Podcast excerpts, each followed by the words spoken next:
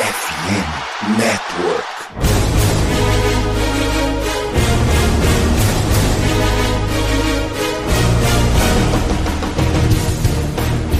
Estamos começando mais um preview da Casa do Corvo, senhoras e senhores. Semana 1 já está nos livros de história. Uma vitória que pode não ter sido tão convincente, mas ainda assim é uma vitória. Começamos um zero na Conferência Americana, começamos um zero na Liga. E a semana 2 já promete um baita de um duelo dentro da própria divisão. O Baltimore Ravens viaja até Ohio, viaja até Cincinnati para enfrentar o Cincinnati Bengals, que promete ser um jogão. E, obviamente, se é para falar de Cincinnati Bengals, a gente está aqui com Conrad Aleixo do Rudei BR, podcast do Cincinnati Bengals, aqui da casa da rede Fambonanet. Conrad, tu já é aqui da casa, então seja mais que bem-vindo à Casa do Corvo, meu querido. Opa, Cleber, sempre um prazer estar aqui falando um pouco mais de Bengals, né? É essa divisão que é sempre muito acirrada e, e, que sempre traz bons jogos aí pra gente. Tem dado um pouquinho melhor pra gente ultimamente, mas sempre é um jogo difícil, né? É, tá na hora do, do Lamar Jackson revogar essa paternidade aí, que toda vez que você colocar no bolso pelo Joe Burrow e companhia tá, tá complicado.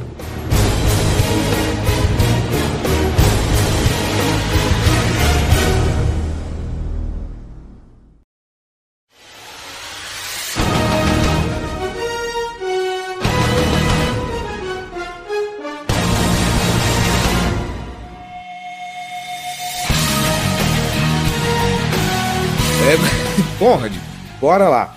Eu quero primeiro um pouquinho do, do, do, panorama do que foi esse jogo contra o Cleveland Browns, porque, ok, eu acho que nesse momento o placar tá 5 a 1 para Cleveland, né, no, nos duelos desde a da, da era Joe Burrow, mas eu quero entender o que, que, de especial aconteceu nesse jogo para Cincinnati ter jogado tão mal e saber se alguma coisa daí talvez possa reverberar para partir da semana 2. Uh, ah, eu começo aqui dando pontapé já perguntando: é, Joe Burrow, pelo jeito, ele não estava 100% saudável nesse jogo, né? Então, é, acho que o, o, principal resumo de como foi o jogo e o, o porquê foi esse massacre todo foi porque o Burrow não jogou bem. Por mais que a gente saiba do, da capacidade dele, ele simplesmente não apareceu para jogar.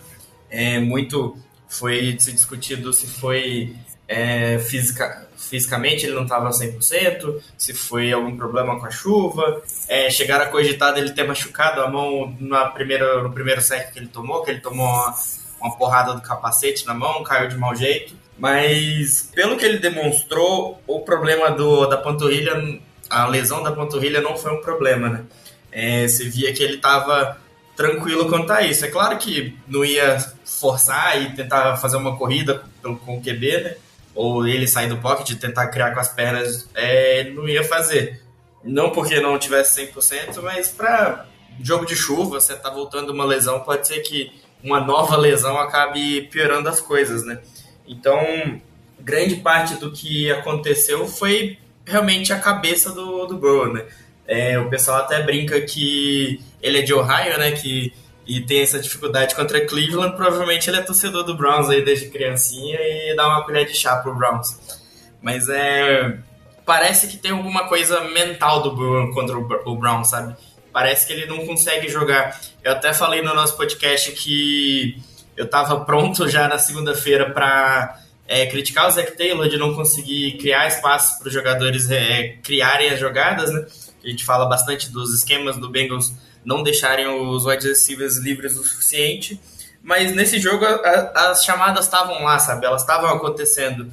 É, teve duas ou três bolas que eu lembro claramente assim do, do meio do campo tá aberto e o, o Burrow perdeu o Boyd livre, é, ou a bola ia um pouco atrás. Então, tudo do resumo do jogo se passa porque o Burrow não jogou bem. Pois é, né? Aí quando o, logo o quarterback da franquia uh, não tá jogando bem, contra um adversário que é logo rival de divisão, as coisas não funcionam direito, né? Mas aí o Cleveland, Cleveland o Cincinnati as falhas, desculpa. Mas aí Cincinnati vai ter uma oportunidade de se reerguer dentro da divisão, né? Vai enfrentar o, o, o Baltimore Ravens. Eu queria primeiro, é, antes de responder a minha pergunta, que você falasse um pouco como está a montagem do calendário de Cincinnati, porque a, a AFC Norte parece, e a gente já brincou aqui na, na, na Casa do Corvo a respeito disso, parece que é um laboratório da NFL de montagem de calendário, porque parece que aqui dentro eles fazem as coisas mais malucas, sabe? É, temporada passada, inclusive, o, o, Baltimore Ravens pegou o Cleveland Browns, assim, dois, duas, quase duas semanas seguidas, né? O Browns enfrentava o Ravens numa semana, saía de bye para pegar o Ravens de novo.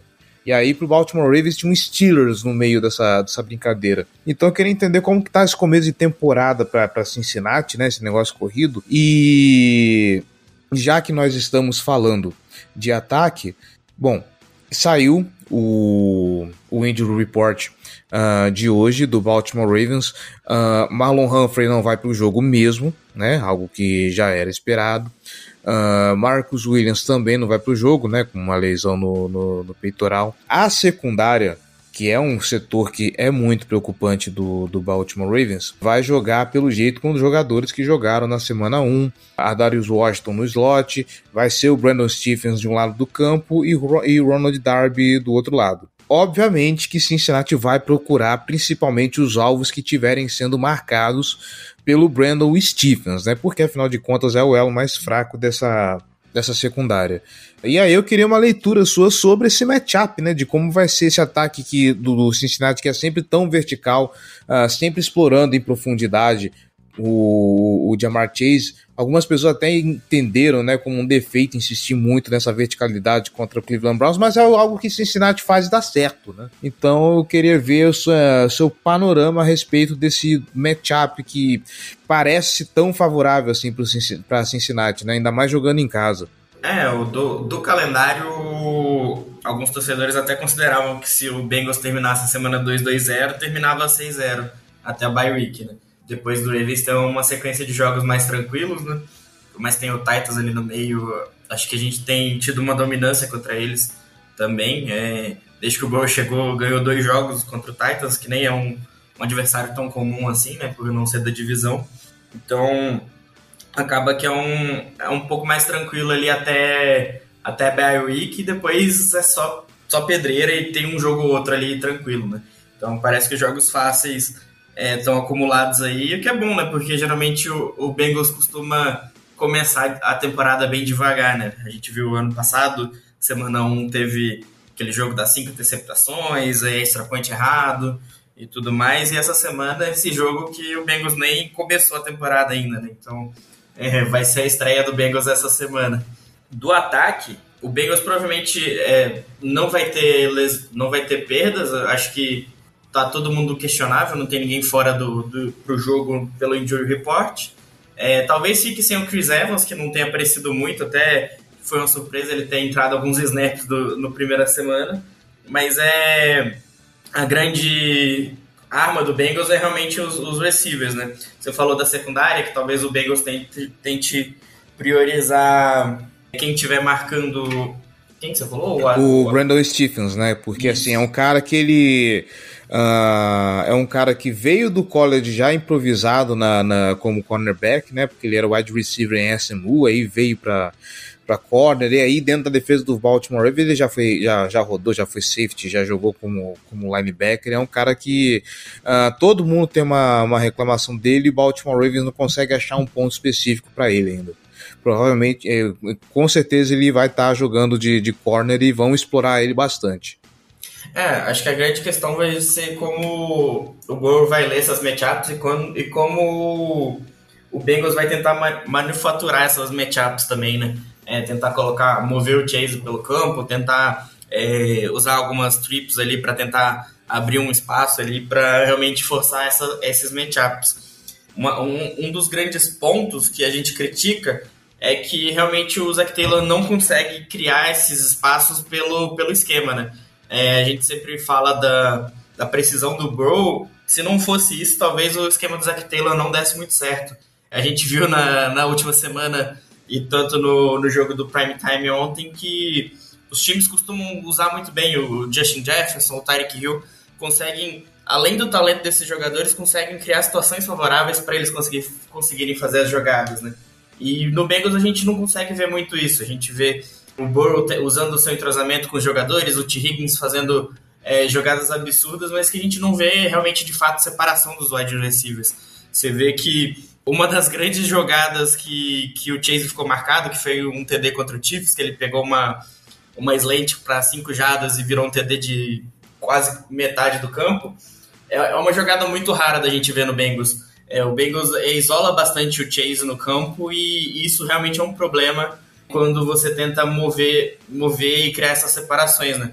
Contra, contra o Browns, o Bengals sofreu bastante por isso, porque o Browns conseguiu tirar esse meio do campo, tirar as rotas rápidas e forçar o Burrow a, a lançar para fora dos números, né? Então, tentar lançar esse um contra um e com a situação do, do clima que estava, a jogada já ia ser dificultada e o Burrow não estando com, com a precisão em dia também acaba tendo esse problema.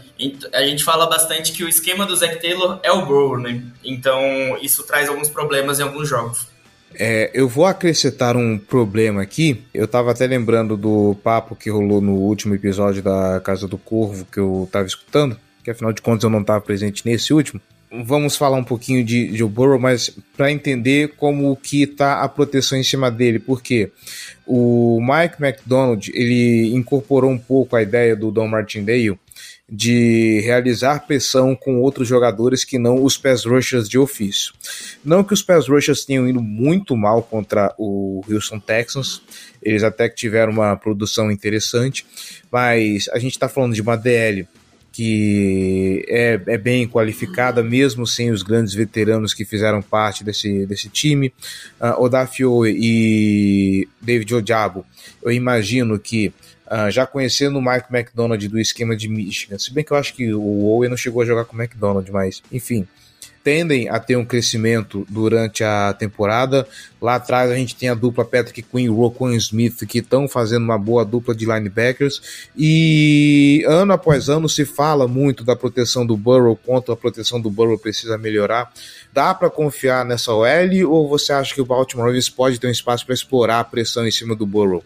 Cara, é uma, uma situação complicada, né? Porque é, como o Burrow não teve é, a pré-temporada quase nenhuma né, com, a, com a OL, parece que, que ele está sentindo um pouco ainda de falta de confiança do que a OL é, é capaz de fazer.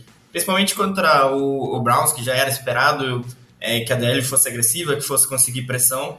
Você já sabia que o Burrow estava um pouco com medo, parece. Então, a OL tem melhorado, tem sido provavelmente a melhor OL que o Burrow já teve, mas é, ainda falta, falta um pouco de entrosamento para realmente falar que a gente não, não tem medo de que essa OL vai entregar o jogo. Não só pelo jogo do Burrow, pelo jogo corrido também. É, a OL também não tem entregado os bloqueios no jogo corrido. É, o Joe Mixon conseguiu até correr bem, só que foi o, o running que mais correu acima das expectativas do que a jogada entregaria na, na semana. Só que ainda foi muito pouco, sabe?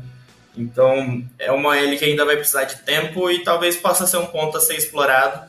Principalmente é uma L que não consegue ler direito quando a pressão vem de, de fora.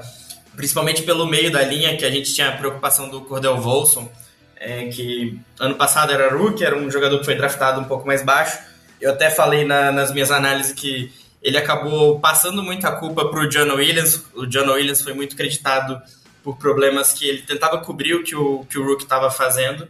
Então, esse ano ele realmente é cedo ainda, né? Mas a primeira semana ele já mostrou que o nível está um pouco abaixo do que realmente era esperado do que foi ano passado.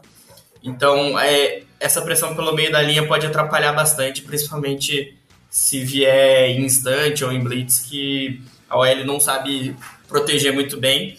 E, e, geralmente esses, quando tem blitz e alguma coisa do tipo, esses bloqueios ficam pro running back, né? E o Bengals também não, não sabe lidar com isso, né? Tá certo. Uh, vamos passar para o outro lado da, da bola, Conde. A gente comentou um pouquinho no Rudei BR e eu recomendo você, ouvinte que está escutando, dar uma passadinha lá no podcast dos caras, porque teve um papo muito legal sobre esse confronto. Vai, sim, vai servir muito bem para complementar a conversa que a gente está tendo aqui. E, bom, já faz algum tempo, né, que o Cincinnati Bengals está habituado a enfrentar um Baltimore Ravens com um jogo corrido muito forte, muito eficiente, porque afinal de contas a gente está falando da era Greg Roman, onde esse era o foco do time, uh, o, o jogo aéreo era, eu não vou dizer negligenciado, mas o Greg Roman não tinha criatividade para preparar boas jogadas. Uh, agora, o Cincinnati Bengals vai ter que virar a chave né, e se planejar para um time que pode jogar mais num, num, num, num pacote 11, né, num personnel mais leve. Uh, o Zay Flowers já mostrou muitas valências no, nesse último jogo, né? Inclusive foi o principal alvo do Lamar Jackson. Acho que ele teve nove targets, se eu não me engano, ou nove recepções, 78 jardas, alguma coisa assim. Uh, mas foram mais ou menos esses os números. Sim, insistindo ainda no injury report, Mark Andrews está como questionável, então há uma chance dele entrar contra Cincinnati que vai ser fundamental, né? Afinal de contas, o tanto de, de jogador importante que está lesionado, pelo menos um votando, já quebra um, um, um galho. Você acha que vai ter uma dificuldade de enfrentar um Baltimore Ravens tão não vou falar tão diferente, mas com, com, com, novas alternativas, assim como é esse Baltimore Ravens do, do, do, do Todd Monken agora? É, a gente acho que já tá todo mundo cansado de ouvir o quanto o Luan Aromo consegue fazer mágica com a defesa, né? E muito muito tava se especulando sobre o quanto o Bengals ia é, sofrer a falta do, dos dois safeties titulares e pelo que me parece a secundária tem ido, tem ido bem no, no no primeiro jogo. Né? Parece que a, a, nova secundária do Bengals conseguiu trazer uma, uma versatilidade um pouco maior para o Luan Arumo conseguir trabalhar. Então é, é, um coordenador que sabe parar muito bem o jogo corrido. O Bengals, com, de, nos últimos dois anos com ele, foi muito bem parando o jogo corrido. Sempre conseguiu deixar os times em uma situação um pouco desconfortável, a não ser quando era o Browns. O Browns, não sei como, consegue correr em qualquer time da, da liga, né? não só no Bengals. Mas é. Eu acho que o ponto principal é que o Luan Aromo sempre conseguiu conter o Lamar, não só o jogo corrido, mas parece que o estilo do jogo de, do Lamar de conseguir ser mais móvel, conseguir sair do pocket e correr, ou, ou ameaça, do, ameaça do passe fora do pocket também, é sempre o Bengals conseguiu conter, não de maneira é, aquela coisa de defesa top 3 da NFL, que não deixa o ataque fazer nada, mas sempre foi aquele caso de é, defesa bend but, but, no break, né? Deixar o time avançar, mas não conseguir pontuar na fazer TD na endzone. Né? Então acabar segurando ali na parte final do campo. E nisso o Anaromo consegue bem, até contra, contra times que, que são o forte ao passe, como, como a gente já viu com o Chiefs também. Então, eu acho que, por mais que uh, o ataque do, do, Ravens tenha mais oportunidades, tenha mais opções para conseguir é, atacar de fato a defesa do Bengals, eu, eu ainda acredito que na, na red zone essa defesa ainda vai, ser, vai fazer diferença. Show. Então a gente vai passar para o próximo, próximo bloco, a não ser que você tenha mais alguma observação a fazer sobre essa partida. Cara, eu acho que essa partida, o ponto principal que geralmente a galera não vê é o Special Teams pode fazer diferença. Porque é, o Bengals está com um punter rookie que não foi muito bem no, no último jogo, é, os retornadores também não foram muito bem, é, é principalmente se o Chris Evans não for pro jogo, vai depender só do, do retornador rookie, o Charlie Jones. É, ele foi bem no college, mas a NFL a gente sabe que é outro mundo, então talvez ele demore um pouco para para pegar o ritmo, né? Então essa posição de campo pode ser um fator importante, tanto é, onde entrega a bola ou, ou recebe a bola, que a gente sabe que acaba alterando um pouco as chamadas, né? Pô, verdade, hein? Vai ser um duelo interessante mesmo. Uh, então vamos lá, Conrad. É, já naquele esquema tradicional que a gente costuma fazer, uh, vou pedir nesse momento para você indicar um matchup para a gente ficar de olho na partida. Uh, dessa vez, na, na, no programa passado, eu acabei não fazendo isso porque eu não, entendi, não sabia muito como que seria o Houston Texans. Para essa partida, é, eu quero ver o que, que vai ser, o que, que esses cornerbacks vão fazer contra esse ataque poderoso do Cincinnati Bengals, visto que a gente não vai ter a dupla titular. O Rock, assim, provavelmente vai ter poucos snaps, porque é um cara que já teve uma lesão e o Baltimore Ravens está muito preocupado com lesões com essa temporada. Por isso que não expôs o, os titulares durante a pré-temporada. Então eu quero ver o que, que essa dupla reserva vai fazer nesse jogo. E você? É, ano passado eu eu vim aqui e falei do Chase nos dois jogos e o Chase acabou indo bem. É, dessa vez a gente vai ter AJ Green no estádio.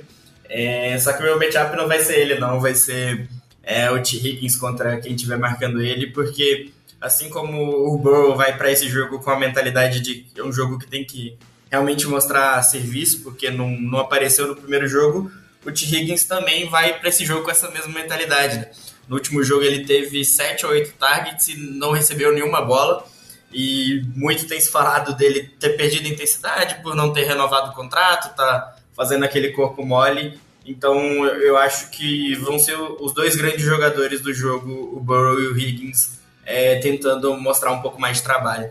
Show. O AJ Green no estádio já me dá um pouquinho de calafrios porque ele conseguia colocar o Baltimore Ravens no, no bolso. Eu já estou preparando minhas, minhas folhinhas de arruda e, e tudo mais para benzer esse time. Agora, aquele momentinho maroto que a gente sempre gosta, que é o momento clubista. Vista a sua camisa do Jamar Chase e diga aí qual será o placar desse jogo e uma bold. Manda ver. Cara, eu tô esperando um jogo bem amarrado no primeiro tempo, é, não de não conseguir fazer pontos, mas que o, o, placar fique bem perto durante todo o primeiro tempo e que seja um jogo comum do, do Cincinnati Bengals de parecer que não vai aparecer de novo no primeiro tempo e no segundo tempo a coisa deslanchar e acabar abrindo um pouco o placar. É, eu tô imaginando aí um jogo uns 31 a 22, eu acho. E Bold, Cara, eu tô, eu tô bem confiante nessa defesa. Eu tô sentindo que vai ter um jogo aí de duas interceptações e quatro sacks contra o Ravens. Caramba, meu Deus, coitado do Lamar, gente. O garoto vai sofrer, hein? Uh, vamos lá, só para não passar em branco aqui. Uh, 28 a 28 a 24. Vamos fazer assim, 28 a 24. Uh, apesar de que eu acho que esse jogo vai ser assim, vai ser um jogo de bastante pontos, eu acho que são, duas são dois ataques uh, bastante competentes. Não preciso falar muito do, do Cincinnati com a dupla de Amar Chase e Joe Burrow, ainda tem o T, o T. Higgins para complementar e, e, e, muito mais. Do outro lado, a gente tem o Baltimore Ravens que está cheio de bons recebedores finalmente, está voltando Mark Andrews. Uh, Isaiah Likely e Charlie Collar podem colaborar em alguma coisa. Então eu vejo que pode ser um jogo com bastante pontos. E, pô, da última vez foi só touchdown corrido, cara. Vamos colocar o primeiro touchdown aéreo do, do, do Baltimore Ravens nessa temporada. Uh, dois TDs do Zay Flowers, acho que tá redondinho. Acho que tá redondinho pra gente fechar bonito a semana 2. E é isso, Conrad. Muito obrigado pela presença, cara. Muito obrigado mais uma vez por ter aceitado o convite. Você aqui que já é figurinha carimbada, tá sempre aqui nos previews. Live da FC Norte, você tá sempre conosco, cara. Mas é um prazer poder conversar contigo sobre NFL. E é isso, cara. A partir de agora, o microfone está aberto para você fazer o seu jabá. Manda ver, cara. E um grande abraço. Não, eu que agradeço o espaço. É sempre um prazer vir aqui falar sobre futebol americano. É, quem quiser saber mais do Bengals, entender um pouco melhor como, como foi o jogo contra o Browns e também o preview que a gente fez lá, a gente recebeu o Cleverton lá no nosso podcast. É só procurar a gente nas redes sociais, arroba RodeBR, tanto no Instagram quanto no Twitter.